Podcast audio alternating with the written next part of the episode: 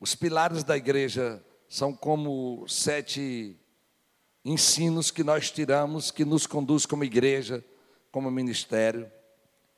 A Igreja Nova Aliança é uma igreja cristã que tem um propósito claro de adorar a Deus e trabalhar para a glória de Deus.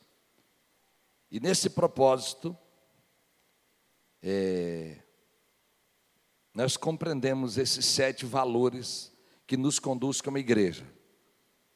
A Bíblia é nossa regra de fé e prática. Diga comigo, minha regra de fé e prática, como a gente nos, se conduz. Mas o Novo Testamento, especialmente, é como a gente vive a vida cristã. No Velho Testamento é tudo aquilo que é respaldado pelo Novo, onde Jesus Cristo veio e trouxe essa realidade nova.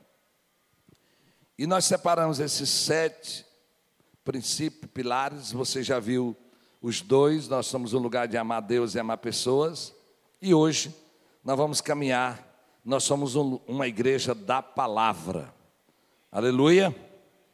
E eu quero caminhar com você em Mateus 22, 29. Vamos ler comigo, todos nós juntos? Diga: Jesus respondeu: Vocês estão enganados porque não conhecem as Escrituras nem o poder de Deus. Vamos orar um pouco mais. Senhor, nós declaramos pela tua doce presença nesse lugar. Senhor, tiramos tudo aquilo que é distração, em nome de Jesus. E nesses momentos que vamos ficar juntos aqui, traz uma revelação a cada um dos teus filhos, mas vem com a tua presença sobre esse ambiente. Nós reconhecemos que precisamos da tua palavra viva entre nós. Deus, vai com a tua graça aqueles que estão em casa. E é no nome poderoso de Jesus é que nós oramos. Amém. Você pode dar um glória a Deus? Meus irmãos, o pano de fundo desse texto, talvez não seja nem o pano de fundo, mas a, a base com que Jesus falou esse, esse, esse texto, um grupo de pessoas chegaram provando Jesus, com uma simulação, alguém que casou, e morreu o marido, e depois ela tornou a casar, morreu, tornou a casar. Quando ela estiver lá no céu, quem vai ser o marido dela? Vamos conversa de gente sem futuro querendo pegar Jesus em um erro, em uma falha. E Jesus lança a máxima de Mateus 22, 29. Vocês estão enganados. E Jesus, além de detectar qual era o engano, ele disse: afirmar que eles estavam sobre engano, e diz: o engano de vocês é, vocês não conhecem as Escrituras Sagradas e nem conhecem o poder de Deus. O Senhor Jesus, naquela hora, estava trazendo um entendimento novo de como eles viviam viver e compreender a Escritura. Engano, irmãos, é uma perseguição do principado da religião para afastar uma pessoa da sã doutrina, da liberdade, da comunhão, da devoção pura. O engano não é um pecado, mas ele lhe leva para o pecado. Engano pode ser uma filosofia, uma ideia, um conceito, uma opinião. É do engano que o enganador das nossas almas vai criar situações que vão prender gente por séculos. As maioria das seitas surgiram de um engano teológico, de uma compreensão, alguém que pegou um entendimento ou uma experiência e fez dela uma doutrina. Os judeus que estavam, essa facção do judaísmo, que estava conversando com Jesus, estavam enganados. Então, engano é uma perseguição do diabo. E Jesus disse que eles estavam enganados em primeiro lugar, porque eles não conheciam as Escrituras.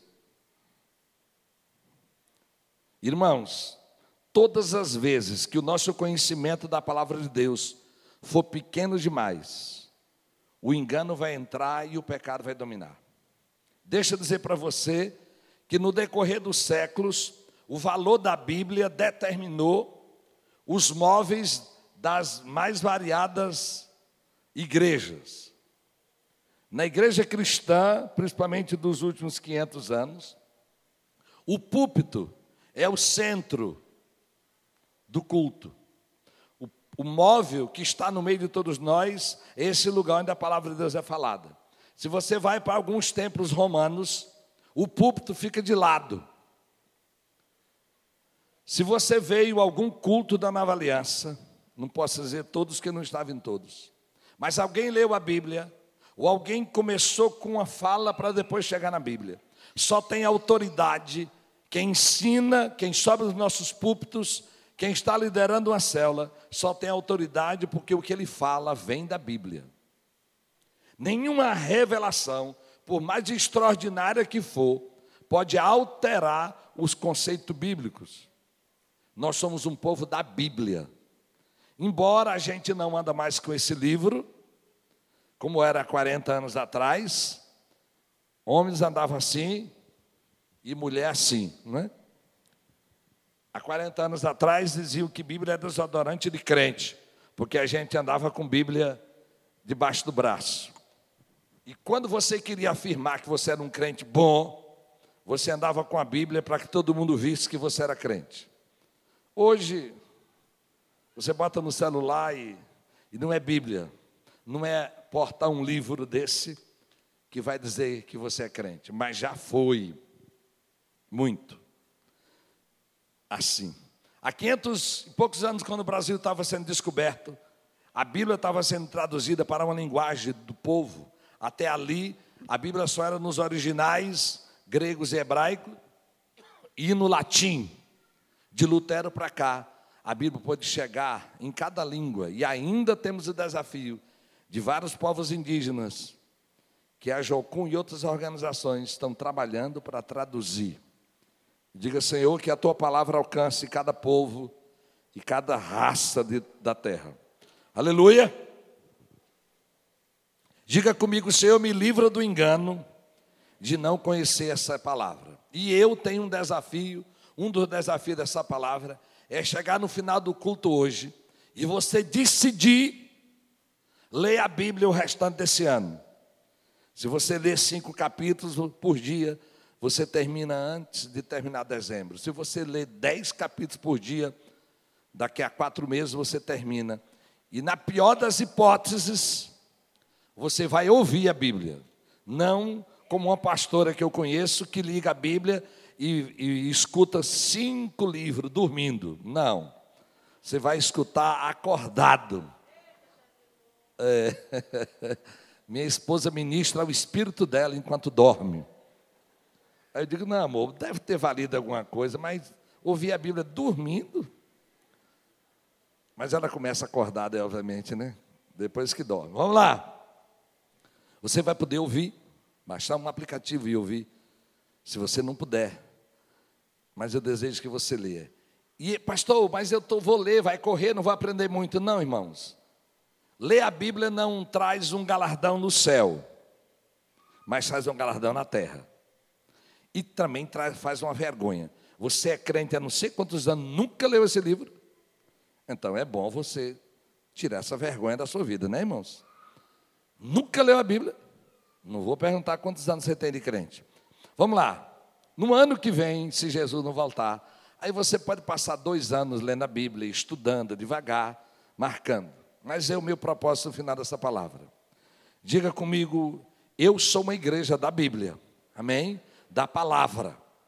Então, nenhuma experiência de alguém pode ser maior e muito menos contraditória daquilo que está escrito na Bíblia. Então, nós somos o povo da palavra. E todas as vezes que a Bíblia não nos conduzir na nossa prática diária, o engano está entrando dentro de nós. As, os enganos da supergraça que tem dominado muitos, muitas igrejas no, muitas igrejas no Brasil, muitos líderes, e outros enganos que vão entrando. Esses enganos não vão chegar se você amar a palavra de Deus.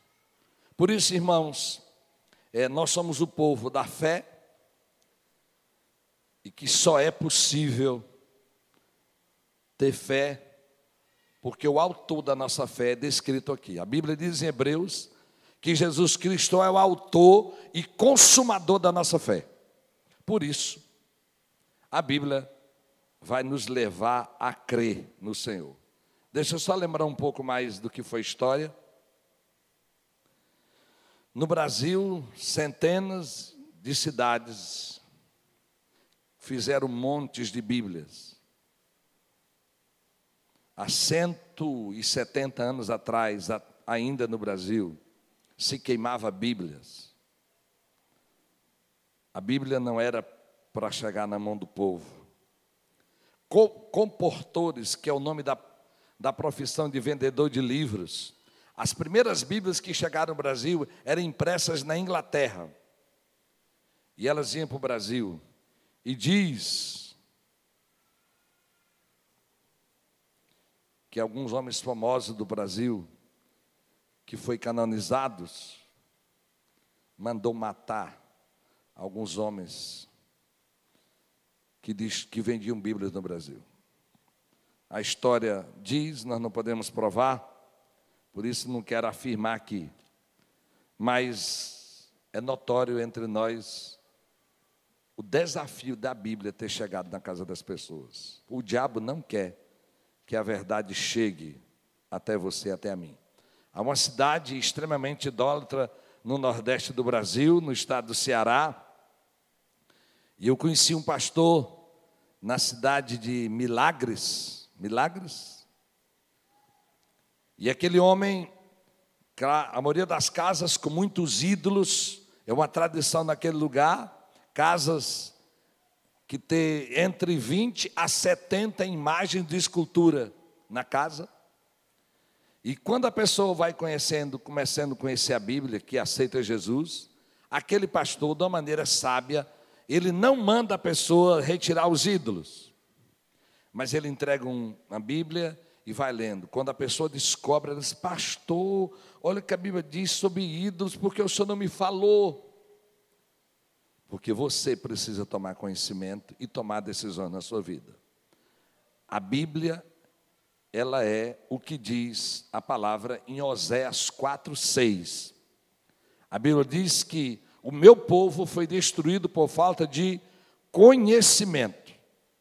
Ele está falando para os sacerdotes que eles rejeitaram o conhecimento, e Deus disse também: Eu os rejeito como, como os meus sacerdotes, uma vez que vocês ignoraram a lei de Deus, eu também ignorarei seus filhos. Então, irmãos, quem não conhece a palavra, quem não conhece os princípios da palavra, vai errar. Esses princípios precisam respaldar a sua vida. Eles alteraram a cultura do, dos países modernos do mundo criados na liberdade da palavra. Mas, irmãos, é a Bíblia que vai alterar a sua vida como pessoa. E eu desejo que você seja como Bereano, lá de Atos 17, 11, que diz que os crentes de Beré, os bereanos, eram mais nobres do que os tessalonicenses, pois receberam a mensagem com grande interesse, examinando todos os dias as Escrituras para ver se tudo é assim mesmo. Lembre que essas escrituras eram o Velho Testamento, eles não tinham o Novo. Diga comigo, Senhor, me faz um bereano na nova aliança. Diga, Senhor, me faz um bereano na nova aliança. Se você tem interesse nas escrituras, você tem interesse em Deus. E, e você sabe, como diz Romanos 10, 17, que consequentemente a fé vem por se ouvir a mensagem. E a mensagem é ouvida mediante a palavra de Cristo. O ouvir é o canal pelo qual a Bíblia vai alterar a nossa vida. E talvez das coisas mais lindas é o que Jesus diz em João 15, 3. Vocês, vamos ler comigo, vocês já estão limpos pela palavra que eles têm falado. Deixa aí. A Bíblia é essa água que vai nos lavar, que vai nos limpar. Essa água, irmãos, que é derramada na sujeira da vida nossa, e ela vai alterar todo tudo aquilo que é sujeira de engano, de heresia, de qualquer doutrina ou ensino falso. Aonde tem Bíblia, e ela, é, e ela é ouvida e lida como a expressão da verdade, a verdade é Jesus, a Bíblia é a revelação da verdade. Você pode ter certeza que toda mentira vai cair por terra. Gostar da Bíblia e ter ela como sua regra de fé é compreender que ela vai produzir limpeza na sua vida para a glória de Deus. Aleluia. Você sabe que nós temos um desafio na nação brasileira. 90% da população crê em Deus, mas essa fé em Deus é uma fé parecida com aquela de demônios, que a Bíblia diz que eles creem, que estremecem, mas não obedecem. A fé no que diz a palavra, ela precisa gerar um comportamento, uma transformação, uma mudança. Se você tem Bíblia, se você a lê, ela precisa alterar a sua vida. Diga, Senhor, me ajuda. Em nome de Jesus, a estar limpo pela palavra, limpo por ela, pelo que ela tem para ensinar. Aliás, nesse processo de leitura, escolha uma Bíblia que você não tenha dificuldade com português. Você tem, King, você tem NVI, você tem King James, talvez as linguagens de um português mais claro e, e fidelidade a ela, ao texto bíblico.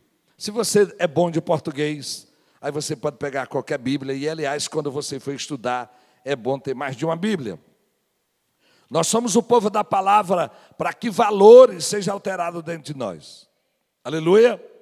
Todas as vezes que eu penso em valores, eu tenho uma figura na minha cabeça, um filme, não sei se real ou não, sei lá, de 60 anos, em um lugar longínquo dos Estados Unidos, havia um garimpo de ouro, e um senhorzão lá, ele quase que escravizava aquelas pessoas. E um dia chegou um, um missionário a cavalo, se identificou, eu sou evangelista ou pastor, gerou uma alegria muito grande naquelas pessoas, ali não tinha igreja.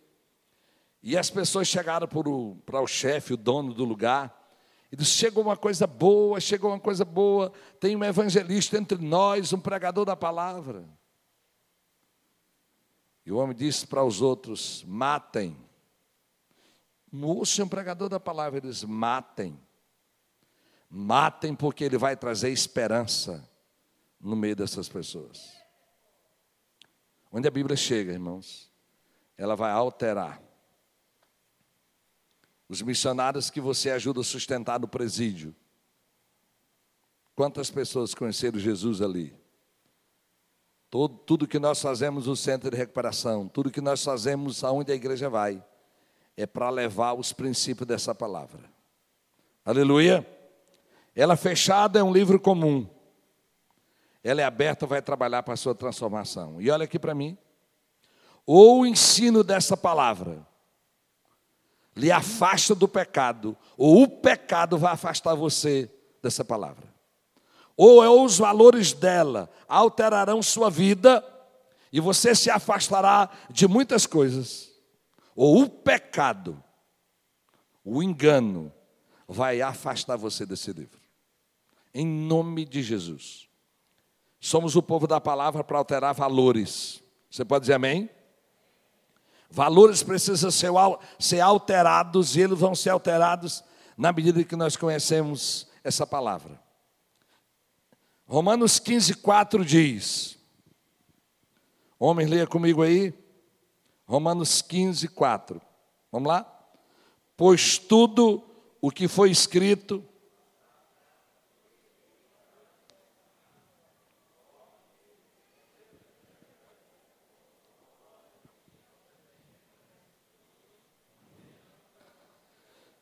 Deixa aí na tela. Olha aqui, irmãos. Por meio da perseverança e do bom ânimo, procedente das Escrituras, mantenhamos a nossa esperança. A Escritura vai fazer com que você vá em um moribundo e um doente, quase fazendo a, a passagem para a eternidade e ele não está triste porque vai morrer. Ele está alegre porque a convicção dele de que a vida não acabou e que ele vai entrar numa dimensão onde vai colher o que plantou, traz esperança e traz alegria no coração dele. Aonde tem Bíblia, irmãos, tem alguém, aonde tem valores da Bíblia, tem alguém parecido com Jesus.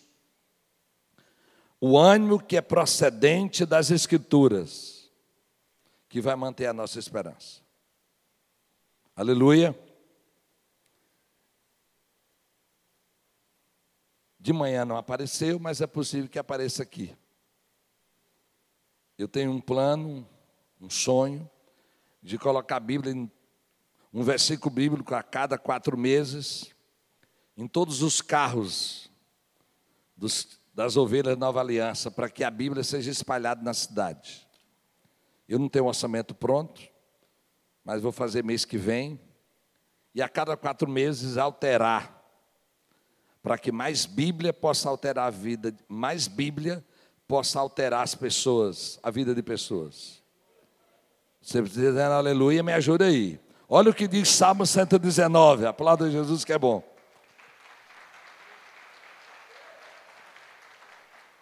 Leia comigo, mulheres.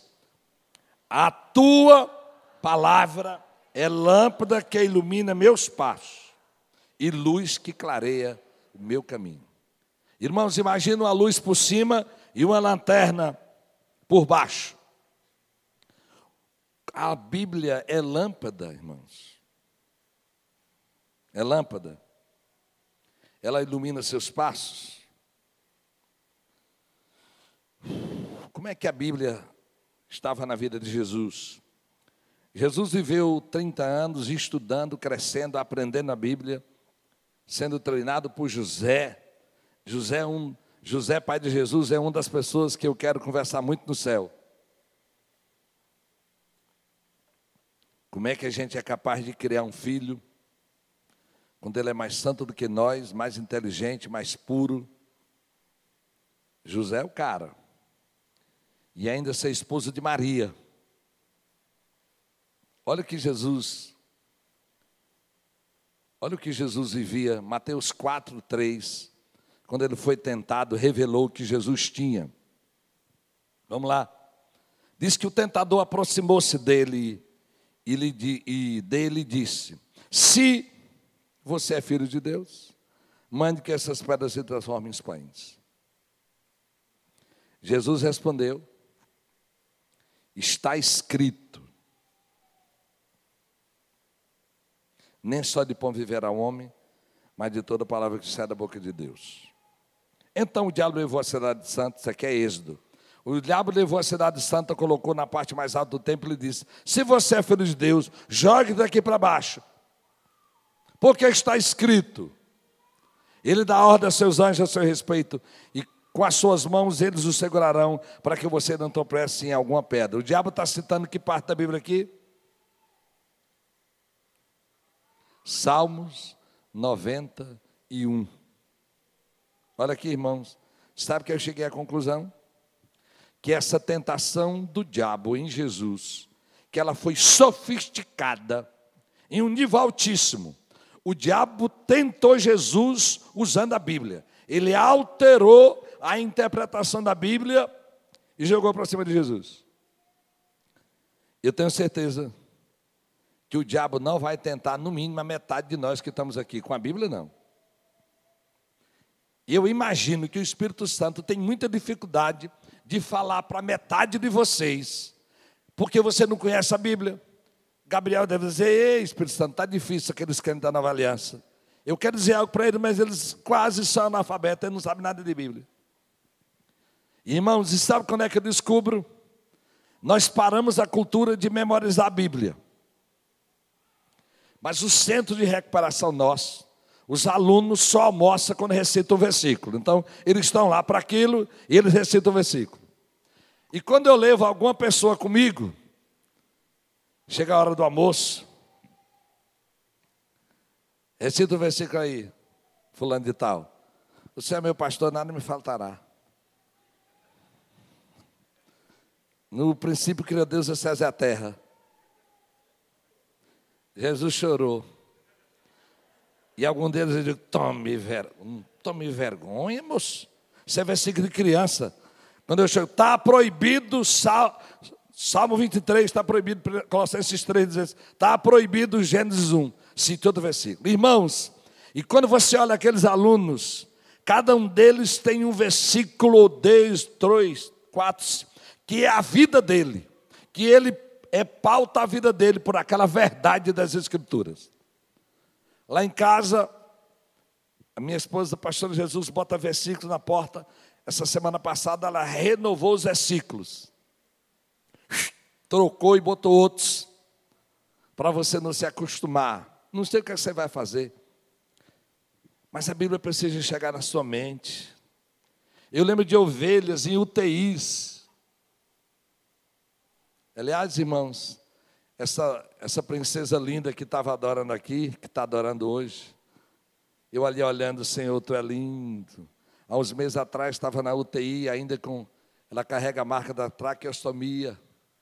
Está te adorando aqui, o Senhor é extraordinário. Nem voz tinha. Diga comigo, Deus é bom em todo tempo.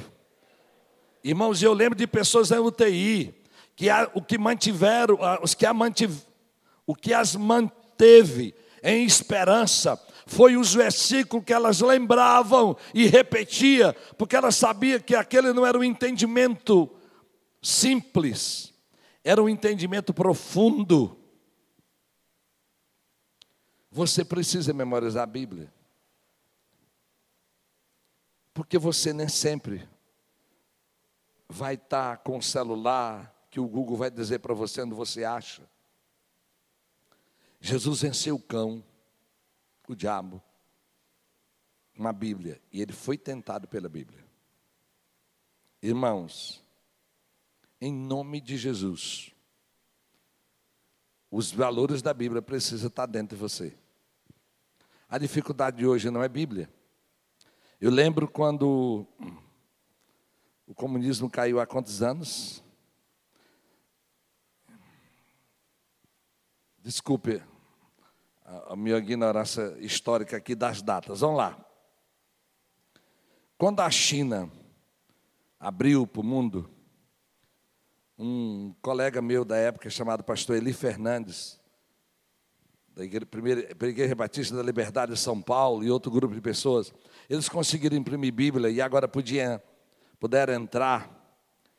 E uma senhora russa pegava a sua Bíblia e beijava e dizia: Stalin roubou ela de mim, Stalin roubou ela de mim. Eu tenho uma Bíblia, eu tenho uma Bíblia. O valor da Bíblia. Algumas pessoas do mundo hoje morrem são deportadas porque são portadores de uma Bíblia. Aqui nesse ambiente nosso, nesse local, veio um missionário da MCM, que é indiano, e que ele, a esposa conseguiu um emprego na Arábia Saudita, aonde não é permitido ter adoração livre. E ele, eu lembro naquela manhã, era muitos pastores da cidade aqui, e ele contou empolgado, e disse: Minha esposa tomou um dia a decisão disse: Eu vou levar a Bíblia para o meu trabalho. E a gente ficou assim, todo mundo calado, achando a coisa mais boba do mundo. Mas ela estava levando a Bíblia para um hospital em um país completamente islâmico, onde era proibida a leitura da Bíblia. Ela podia ser deportada daquele país. E um dia ela decidiu: eu vou levar minha Bíblia para o meu trabalho.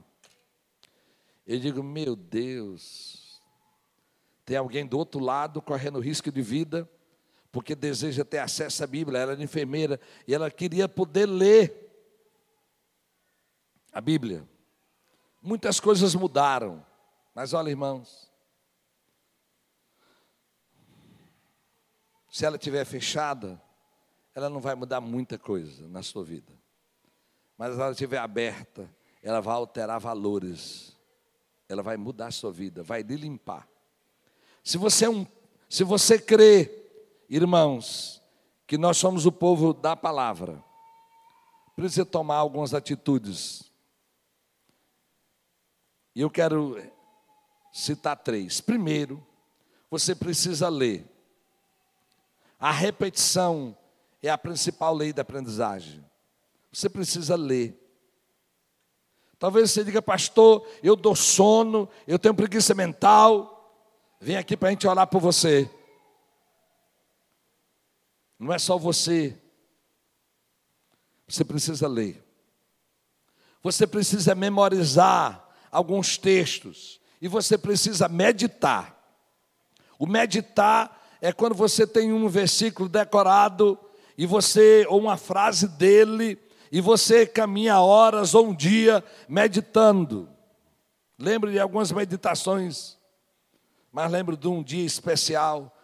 Sem mim nada podeis fazer, e eu estou lá, a manhã inteira, Senhor, sem mim nada podeis fazer. O que é que o Senhor quer dizer com esse versículo, Senhor? Sem mim nada podeis fazer. E eu lembro de tantas coisas que Deus me falou, que eu fui escrevendo naquele dia, até um dia, um dia eu preguei aqui. Não fui meditar para pregar, mas eu fui meditar para Deus me dizer algo. Em nome de Jesus, ler, meditar, memorizar, precisa conduzir sua vida. Irmãos, deixe a palavra de Deus lhe conduzir no dia a dia. Olha o que a Bíblia diz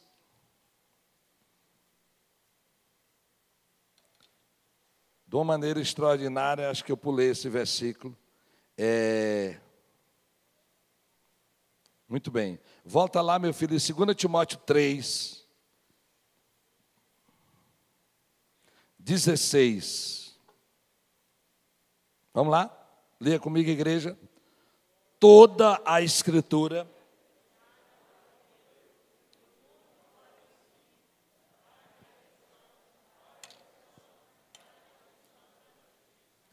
Olha aqui, segura aí na tela, por favor. Inspirado. Inspiração é uma capacidade que nós cremos, uma capacidade sobrenatural que Deus deu na média de 40 pessoas para escrever a Bíblia. Todas as vezes que você estiver com um pregador um, muito animado, cheio do Espírito Santo, ele está inspirado, ou ele está iluminado, porque inspirado é uma compreensão nossa uma capacidade exclusiva que Deus deu para os escritores dela. E ela vai servir para repreender, para corrigir, para instruir naquilo que é correto e justo. Irmãos, a Bíblia tem feito com que o cristianismo chegasse até aqui. E é com essa Bíblia que nós vamos levar o Evangelho até quando Jesus voltar. Aleluia. Em nome de Jesus. Eu tenho uma ovelha aqui da igreja, todos os dias à madrugada, de quatro e meia, ele acorda e manda um texto bíblico para uma série de pessoas.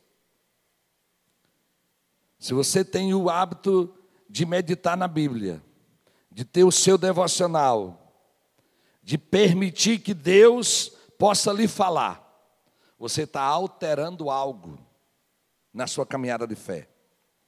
Viver o dia sem meditar na palavra é atrasar o que Deus tem para lhe falar.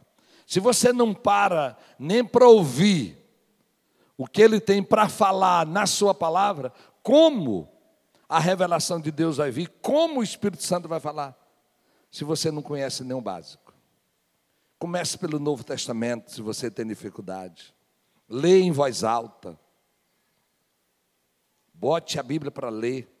Bote esse telefone celular para fazer com que você conheça essa Bíblia. Ela vai alterar a nossa existência.